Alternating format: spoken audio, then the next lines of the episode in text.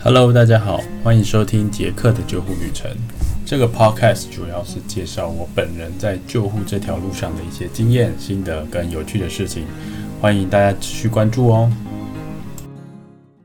大家好，欢迎收听杰克的救护旅程。在二零二一年的全新的开始呢，杰克会陆续邀请到在救护或是医疗照护上面，或是做研究上面呢，所遇到的一些朋友。那会邀请他们来跟我们分享一下他们在这个医疗救护教育研究上面呢的一些经历，这些经历呢也希望可以呃跟大家做分享，也可以给大家有更多的启发。那我们就开始收听吧。呃，接下来就是，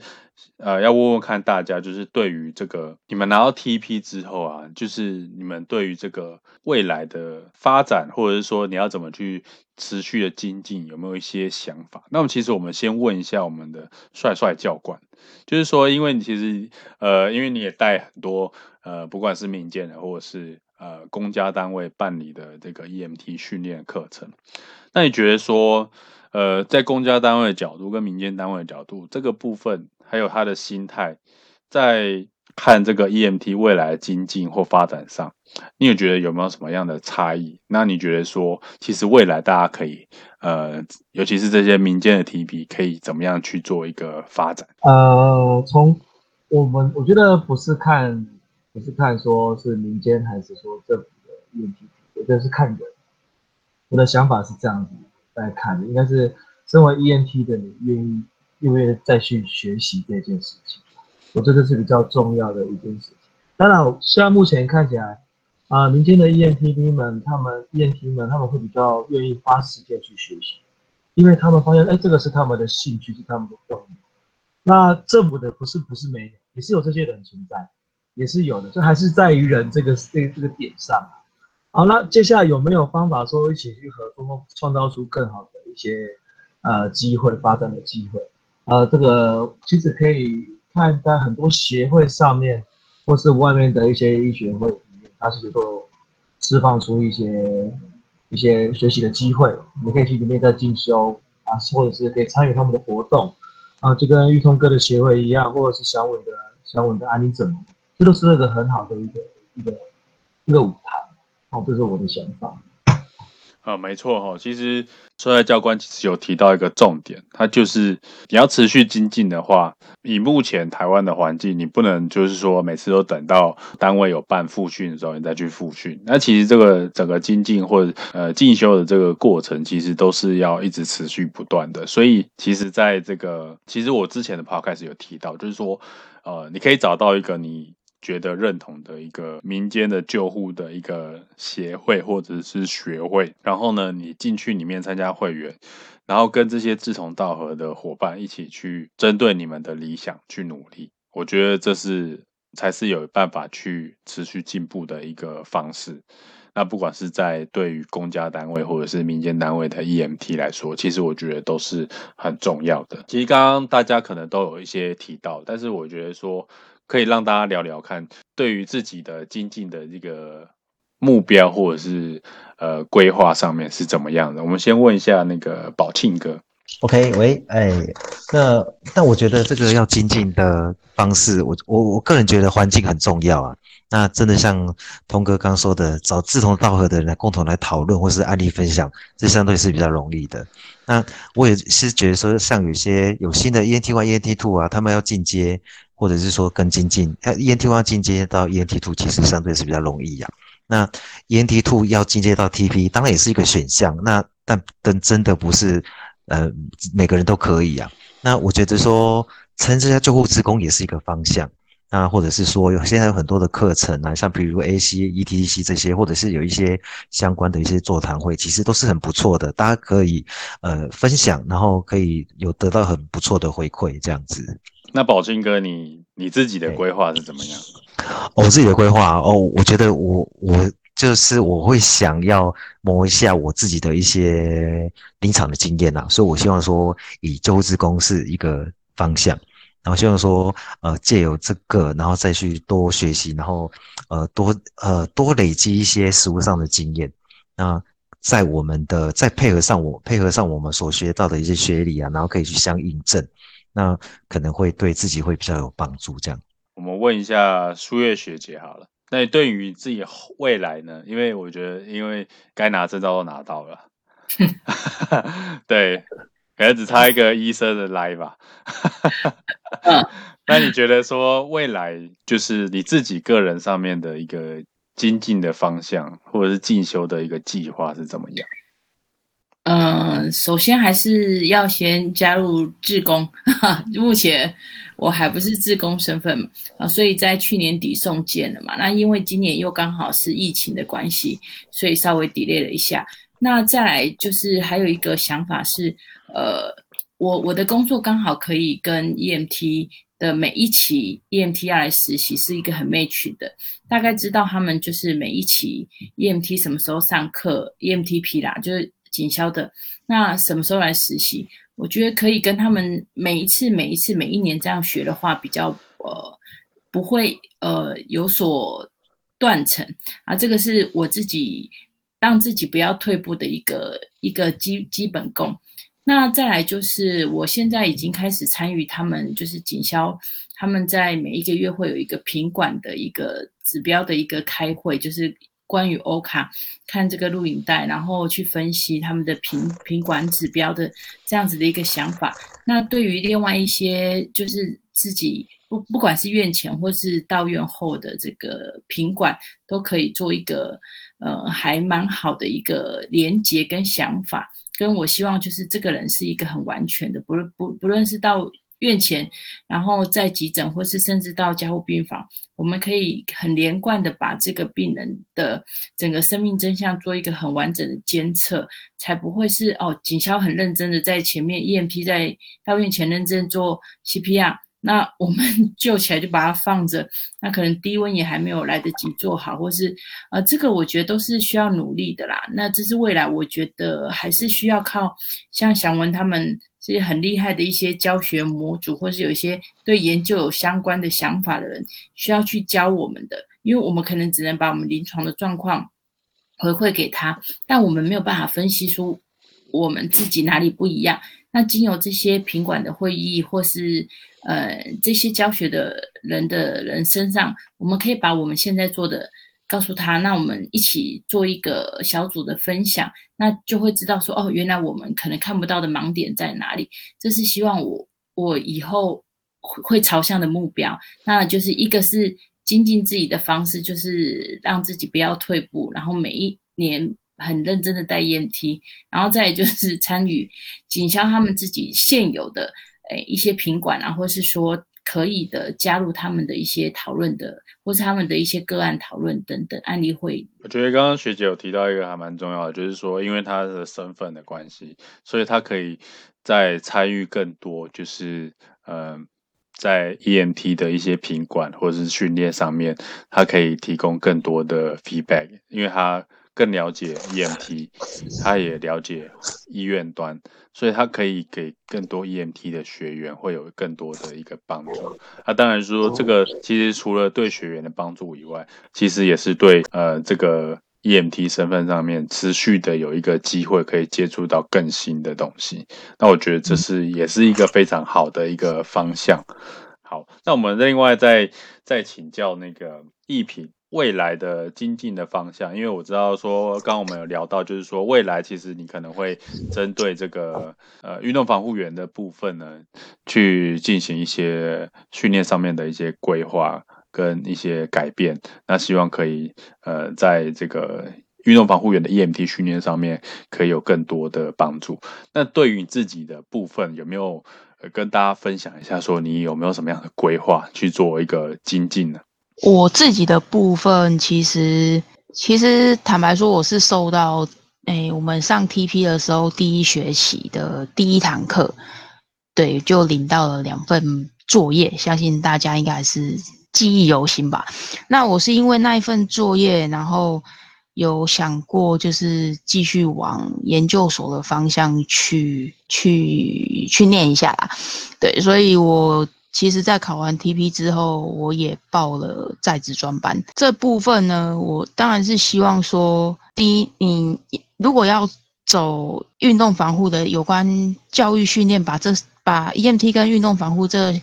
结合起来的话，其实还是势必要有一些比较专业的一些规划。那我觉得我对这一方面其实是还还不足够的，所以我才有想要去。进修了这个念头，那我也是想说，呃，既然要做，那就一步一步把它做好。那当然，我也还蛮呃附和一下宝庆宝庆哥刚刚讲的，就是其实增加自己的救护经验，其实是很必要的啦。不然，呃，有时候你在上课，那可能有人问你，你回答不出来，或者是其实你的学理方面不太够的话。你在规划课程或是规划训练这一块，其实也是会有盲点，对，大概是这样。就是呃，刚刚宝庆哥跟一平呢，其实都有提到一个，就是救护救护经验的这个累积的部分啊。其实，嗯，对民间的 EMT 来说呢，其实你需要累积救护经验最快最直接的方式，就是加入救护一小。然后跟着呃消防队救护车一起出勤，然后呃在参与协协勤的过程中呢，其实你可以累积到其实不少的呃救护呃经验。那其实对未来的你在呃后续的学习或者是在教学上面，其实都很很大的帮助。那其实这这一部分呢，其实是一个嗯国内的一些小小的限制啊，就是说。呃，这个领域呢，就是到院前紧急救护的部分呢，其实一直都是在公家单位底下，就是消防地消防局的这个系统底下，所以它还没有到就是独立出来可以做一个单独的一个系统去运作，所以呃，不是每个人都可以有办法去考进消防，然后去做这个专责的呃消防员跟救护员。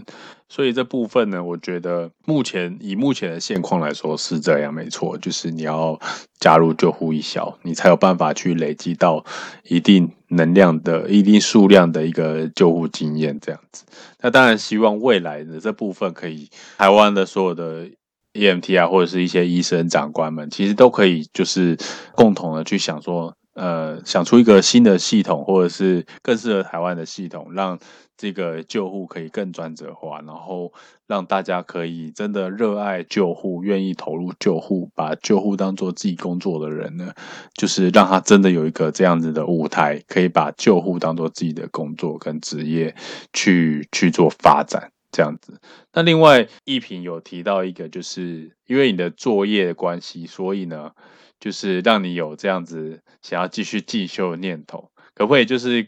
呃很。很简短的跟大家分享一下，到底是什么作业让你有这样子的念头？那你大概做了什么？第一学期的那个作业其实是有两份，那一份是各个国家的 EMS 的探讨，跟与台湾的 EMS 做比较。那我记得我是跟苍生哥一组啊，我们是做日本的空中救护。那另外一份作业是有关于 EMS 的职场。那呃，我是选了竞技运动的这个职场做，就是做一个报告的主题。那我是用问卷的模式。那其实，嗯，我觉得我的作业其实交了出去，但是我觉得它其实并不完整。那我是希望可以把这个，虽然已经考过了，但是我还是希望可以把这个作业当做是未来研究的一部分。呃，目前的想法是这样。哦，没错哦，就是其实呃，一平其实有提到，就是我们那时候在训练的时候，呃，有有需要做作业。其实这个在一般的呃 EMTP 的训练里面比较少会要求到这部分啊。那这部分其实我觉得让大家去实地的去操作，然后去真的去了解其他国家的一些 EMS 系统，那甚至你要了解到呃各个不同的领域是不是都可以有 EM EMT。发挥的一个呃专业的部分，这其实他们其实花很多时间去做一些探讨。那这部分如果大家有兴趣的话，其实我们可以再另外另外找一个时间呢，再让他用一集的时间呢，让每一组再再再报告一次好了。这应该大家，嗯，有些人可能会觉得很很抗拒啦，就是说这个东西其实大家可能想说 ENT 的训练都是以技术导向为主的。那在呃民间的第一班的 TP 却把这些比较呃知识性，然后跟学术性的东西加进去，可能一开始大家有些人其实是蛮抗拒的，就是说，哎，怎么做一堆作业？就其实后来发现，其实大家都还蛮呃驾轻就熟的，就是你其实你习惯了，其实你慢慢的你自己做了之后，甚至有时候你学到的东西比呃。台上的医师或教官讲给你的还要多，因为而且这个东西是你真的自己亲手把它做出来的。OK，好，那接下来呢，就是我们问问看其他人对于这个未来民间 EMTP 的训练发展，除了呃，可能呃，有些人可能已经像冠汉已经在想说，哎，之后的民间的 TP 可能第二班、第三班，或者是呃其他县市也想要办。那这个部分，呃，要怎么去规划？怎么样去让这个呃民间的 TP EMT Two 会更愿意来参加 EMTP 的训练？这部分呢，我们可以问问看，呃，大家的想法。那我们先问问看，呃，冠汉好了，就是你对于呃民间 EMTP 的训练跟发展有没有什么期待？好，谢玉同学长，呃，民间的 TP 它如果要发展，还是必须要有。像我们这次亚东的这个开课机构，那开课机构他们可能就是长官他们那边可能会是一种一种想法，可是他们的想法不见得是学员他们可以接受的的观念，所以说我们这些呃 TP 新科 TP 甚至 TP 亚东第一期的，可能就是要呃帮忙去磨合或者是调频。因为我们已经有经验了，知道说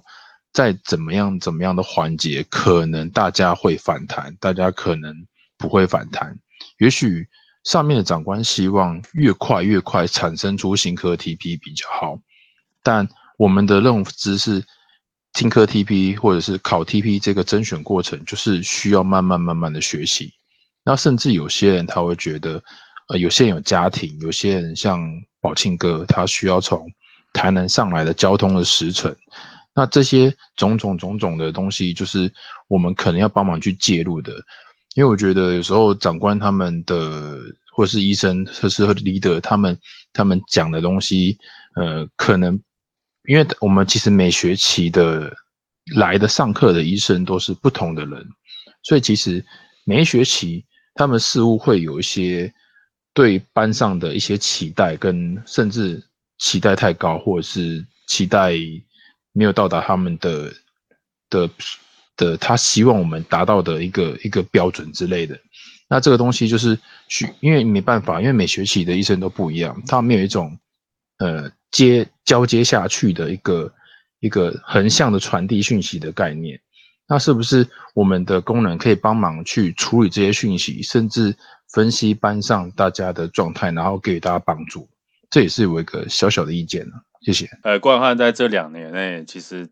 呃，就是担任这个班带角色，其实还蛮辛苦的。但我们因为很可惜，就是没办法邀请到另外一位班带，不然其实也可以让他们，就是跟他们分，让他们分享一下，就是说以他们在这个当班带的角色，怎么样去把这个这两年半的一个训练呢，让大家就是可以一起的。撑过去，然后一起的把它完成。那我学，也许这是一个另外一个心路历程啊，就是说他他们多了一个班带角色。那我觉得说这个部分，他们真的也花很多时间在做。那也许之后呢，大家有兴趣的话，我们可以再邀请他们来，绝对不是吐苦水哦，我们对他们很好，他们也真的很努力。那也许就是来分享一下，就是说他怎么样去去。带领大家，让大家更有凝聚力，这样子。那我们另外请教就是祥文，那你觉得说民间的 EMTP 的训练的发展，那你的期待是什么？呃，我觉得人生就只会上一次 TP 训嘛，所以我觉得它可以再强，强度可以再强一点，这样。有没有再明确一点？明确一点的说法，因为我会觉得说我们。的第一学期，我们花了一些时间去讲基础医学的部分，包含了生理解剖的部分。那呃，跟药理，但是像药理，我就觉得说，哎，其实它的策略就非常非常的浅。那我会希望说，既然大家都是来上这个东西，那它可以在一些基础医学上面，可以更贴近医学院的教育吧。那我觉得这会在未来会达成更大的竞争力。那当然，这相对就会有人说，嗯，可是这样子很困难呐，是不是？大家会这个不下来啊，或者是觉得很辛苦这样子？那我觉得他可以透过一些课程上的设计，或者是呃同才上的一些活动上去消减这个痛苦的感觉。就比如说，你今天强度多了二十趴，但是你可能痛苦只多了五趴，这种感觉，对啊，那。呃，因为到课程比较后半段，其实我们花蛮多时间在准备所谓的考试，就是单纯为了这个考试而做准备。那那当然这是势必要做这件事情，因为我们就是要通过这个考试。那考试就是需要练习的，这是绝对没有错。所以我们其实比较能随心所欲的去学习我们想要学的东西，就在大概课程的前半段。那我当然会期望，呃，我的想法啦，就是我会期望这个部分可以更呃更完整这样子。呃，民间 TP 的这个训练的课程原本是两年四个学期，那其实会比较倾向就是用呃国外的这个呃学系，就是拿一个学位的模式来去 run 这样的课程。但是其实呢，国外的学系它是有很多的老专任老师，然后投入在里面的一个训练。那对于目前台湾的环境来说呢，其实这样子会蛮。呃，其实蛮辛苦的，就是说我们没有这么多的资源。那其实刚刚想文其实有提到一个，就是说我们在整个课程的细节里面呢，其实我们可以再再更加强。就是说，呃呃，也其实但这个因为大家也是第一学期嘛，就是第一届，所以呃有些呃。大概每个人的生理跟心理的变化呢，其实可以可能就是你们比较了解，因为你们就是这样过来的，所以在未来的设计上面呢，也许可以根据不同的时阶段或不同的课程内容，然后我们就是更更仔细的去嗯针对这个部分去设计，就如同刚刚祥文说的，我强度增加百分之二十，但是我的痛苦的程度呢只有百分之五。哦，大概是这样子的概念。其实我觉得这个就是在呃，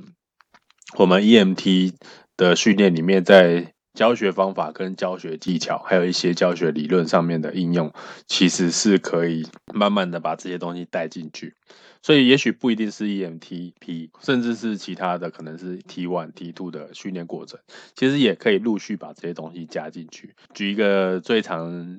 呃我们遇到的问题，好，就是说。在在 EMT 训练的时候，尤其是在 T1，大家最我们会觉得困难的地方，就是学员一直怎么学都很卡的地方，就是哎评估的流程。那评估流程就是大家到以 EMTP 的这个角度来说的时候，就觉得说，哎，这个好像就是很理所当然啊，就是我闭着眼睛都会做得出来的事情。为什么？呃，我这样讲的时候，我 T1 的学员其实是不懂的。或者是为什么他都做不出来，或者是连呃 A B C D E 都记不起来，这部分其实我们就可以把这个慢慢加回去，就是把我们的经验，然后做应用一些理论去把它套回去。我觉得说这个部分就是回应祥文，就是我们其实内容其实可以，就是整个课程的设计可以再更精致。那就是我觉得就是加上呃冠汉刚刚讲，就是我们需要把大家的一个意见跟呃。回馈呢，就是慢慢把它放到我们之后的第二届、第三届的一个训练里面，让后面的呃学弟妹呢，可以有更好的一个环境去学习这样子。那我觉得说，呃，就刚刚们他们两位讲的，其实已经跟时训练的时间长度没有关系了，是以内容的取向为主。OK，那我们再接下来再问一下昌生哥。对，因为刚刚就是有针对这个未来 EMTP 的发展，那对于因为你的背景的呃，还有一些经历的不同，那你觉得参加完这个第一届的 TP 之后，那你对未来的 TP 的民间 TP 的一个发展，你有什么一些想法？嗯，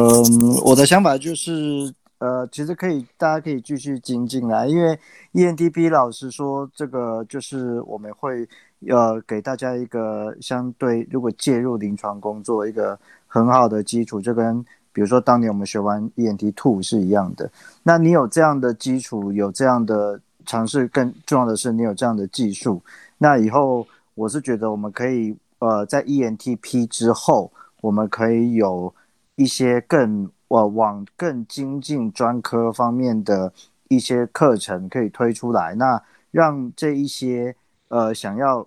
日后想要在这个路程上走走的这些伙伴们，他可以有更多选择的机会。可是很可惜的就是我们 ENTP 的训练可能就是囿于就是刚那个。呃，祥文讲的，就是我们可能就是我们有一个训练时间嘛，哈，然后我们有一个训练课程内容，我们这么的紧缩，那我们要怎么样？呃，把这些精致的课程带给大家，让大家在学完出来以后，我们到底我们亚东的 ENTP 到底跟呃，就是一般训练的 ENTP，我们到底的差异在哪里？我们的差别在哪里？那呃，如果可以做出一点差异度的话，那接下来我觉得比较重要的就是朝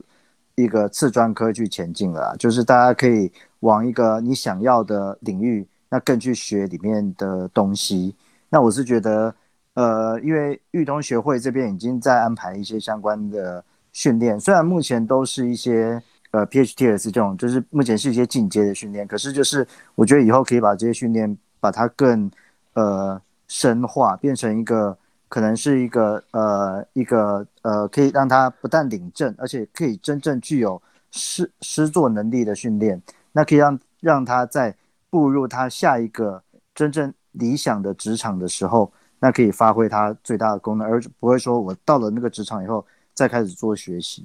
对，那这个就我就比如说，比如说我们就是空中转转送好了，其实国外有很多很好的空中转送的训练。那那个呃，又本身自己也会也有去国外学，可是觉得最大的 gap 就是我们有语言上的隔阂啦。所以如果玉通学会这边可以，我们把这个 gap 给呃消除掉，那我们可以让他们这个有更加一层学习各种各式各样不同环境下不同这个以后未来从业上的一个机会的话，我觉得这是个对未来 ENTP 来讲蛮好的前景啊。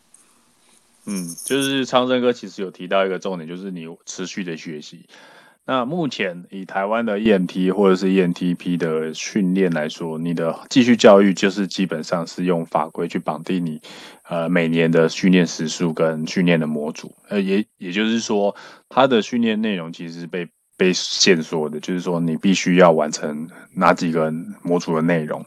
那当然也不是说里面没有弹性，但是相对就是比较少一点。相对于其他的医师人员来说，那像其他医师人员，他是用积分来算，所以你去可以参加各种不同的一个课程或者是讲座，那你取得这样的积分，那其实也许这个东西这个课程真的是对你。个人真的有兴趣，或者说对你真的有帮助的。那接下来讲到昌生哥有提到一个次专科部分，其实我觉得就是就是持续的精进啊。那呃，你比如说呃，EMT 有呃，像国外 EMT 有分级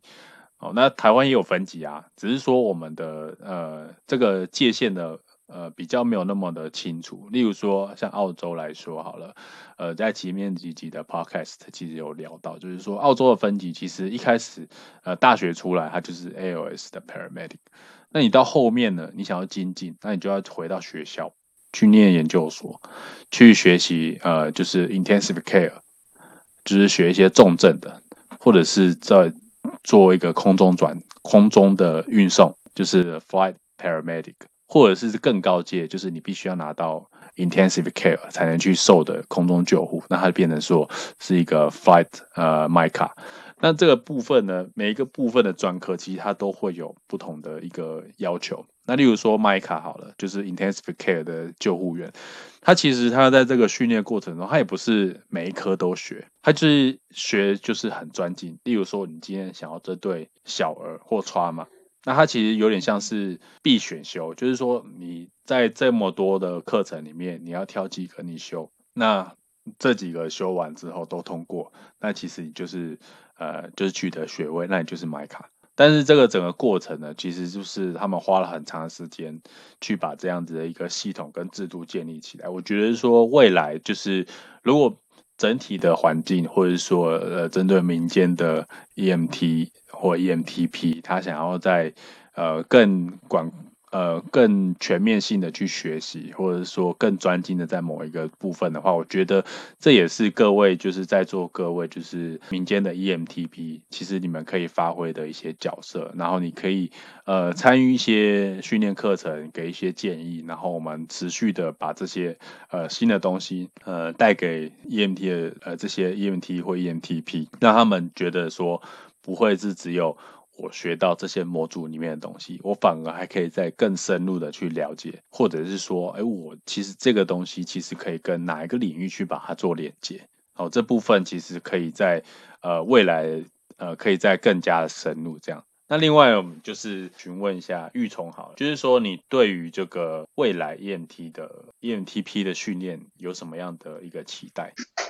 嗯，就是像我觉得唱唱歌讲的这个瓷砖歌，确实也是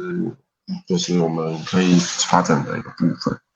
那我就是觉得，就是我觉得未来民间 EMTP 其实可以在这个不同的场域进行工作。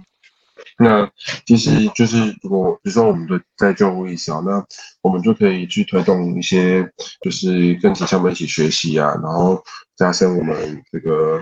其实救护他们就是分队上面的一些学习上面的一些深度这样子。那就是未来的时候，我觉得其实我们也是可以去到，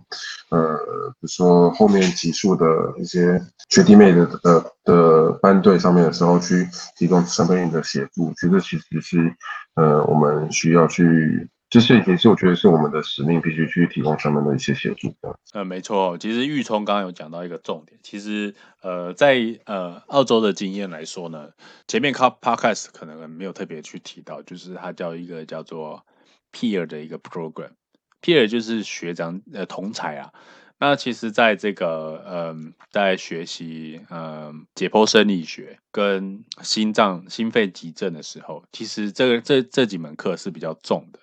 那比较重的课程呢，学校就会安排 tutorial，就是有点像是呃类似补习班的一种角色。就是说，哎，你这一个学期，这个这个这个礼拜你要参加 tutorial，它的 tutorial 可能是一个小时，可能是两个小时，然后就会有老师，然后做一些学习单，然后让你去完成，然后你去讨论，呃，其他更延伸的问题，而不是只有呃课堂上面讲到这些投影片里面的东西。所以在这个里面呢，其实他们有做一个呃 study。那他就是利用，就是我们那时候是一年级跟二年级，所以他们找了三年级的救护的救护学系的呃学长姐回来自愿参加，然后自愿来带这个 tutorial。那所以这些学长姐回来不是老师，就是学长姐回来在 tutorial 里面呢，就是带着学弟妹做这些这个学习单的部分，还有一些讨论的部分。我觉得这个部分呃在最后的 study。发表之后，其实这个成效其实是好的。那我觉得第一个就是对学生来说其实是好的，因为这个本来就是一个设计给他们呃增加印象，然后呃更深入的学习的一个部分。所以当然这个有 tutorial 当然是好。但另外我觉得另外一部分就是呃让这些学长姐可以回来带学弟妹，除了他自己。有这个刚刚玉聪讲到的一个使命感之外呢，因为他知道他学习的痛点在哪里，所以他可以回来告诉这些学弟妹，你要怎么样去克服这些部分。另外一个部分就是，你可以让这些学长姐持续的去学习，就是你可以继续的复习，甚至开始设计一些活动或者是呃学习单，让可以帮助这些学弟妹更快的把这个部分的内容去学习到。其实我觉得这才是一个非常好的重点，所以其实玉聪刚刚提到，其实也许在未来的呃课程里面，其实都会呃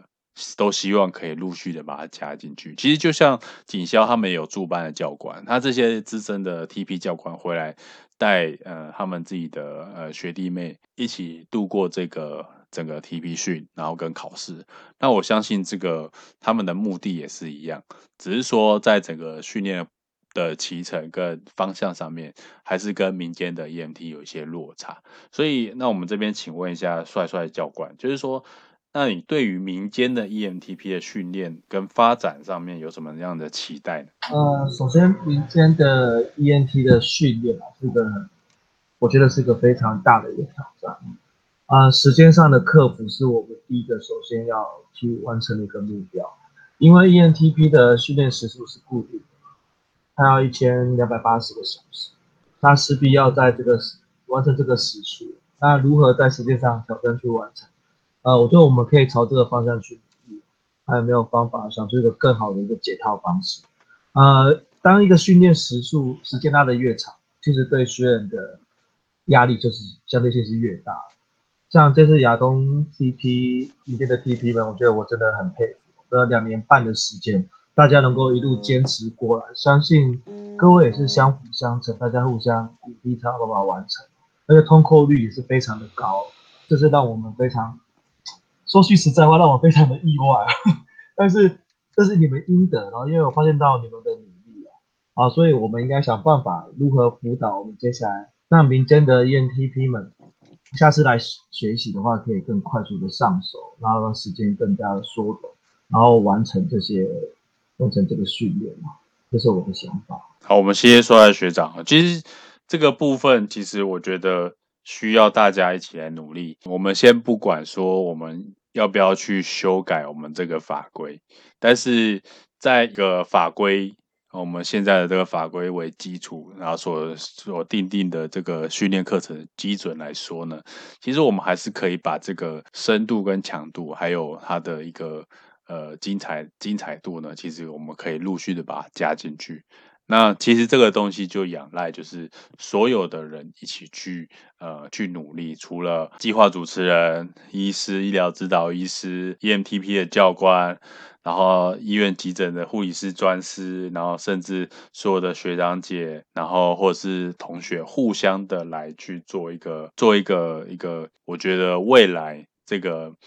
不管是民间 EMTP，或者是呃警校或者是公家单位的 EMTP，其实都会是一个呃必须要去呃努力的地方。那我觉得说呃。不要把这个东西变成一个非常自私的东西。其实这样的训练课程，只要有专门的人愿意投入，然后愿意呃训练单位也愿意有专人可以来呃规划安排这些课程内容的话，其实我觉得这个内容的精彩度强度一定会足够，而且最后出来的品质一定会就是救护员的素质。然后表现出来态度跟呃水准一定是会达到我们的预期，或者甚至超出我们的预期的。因为时间的关系啊，那我们今天就呃非常的感谢好所有参与我们这个这一集录制呃呃这个 podcast 的所有的呃教官，还有我们的新科 TP 们。那我们谢谢大家。那我们期待就是未来他们可以在救护的领域上面持续的呃发光发热，然后持续的为民间的 EMT 的训练或 EMS 的环境可以注入更多的力量跟热血。节目就到这边结束了。那我们谢谢大家。以上就是这一集的内容，感谢各位的收听。如果各位对于内容呢，或者是其他的问题想要询问的话，也欢迎留言或来信，我会尽快跟您做回复。希望各位可以持续的关注这个 podcast，也希望可以帮助到更多的人。那我们下次见哦，拜拜。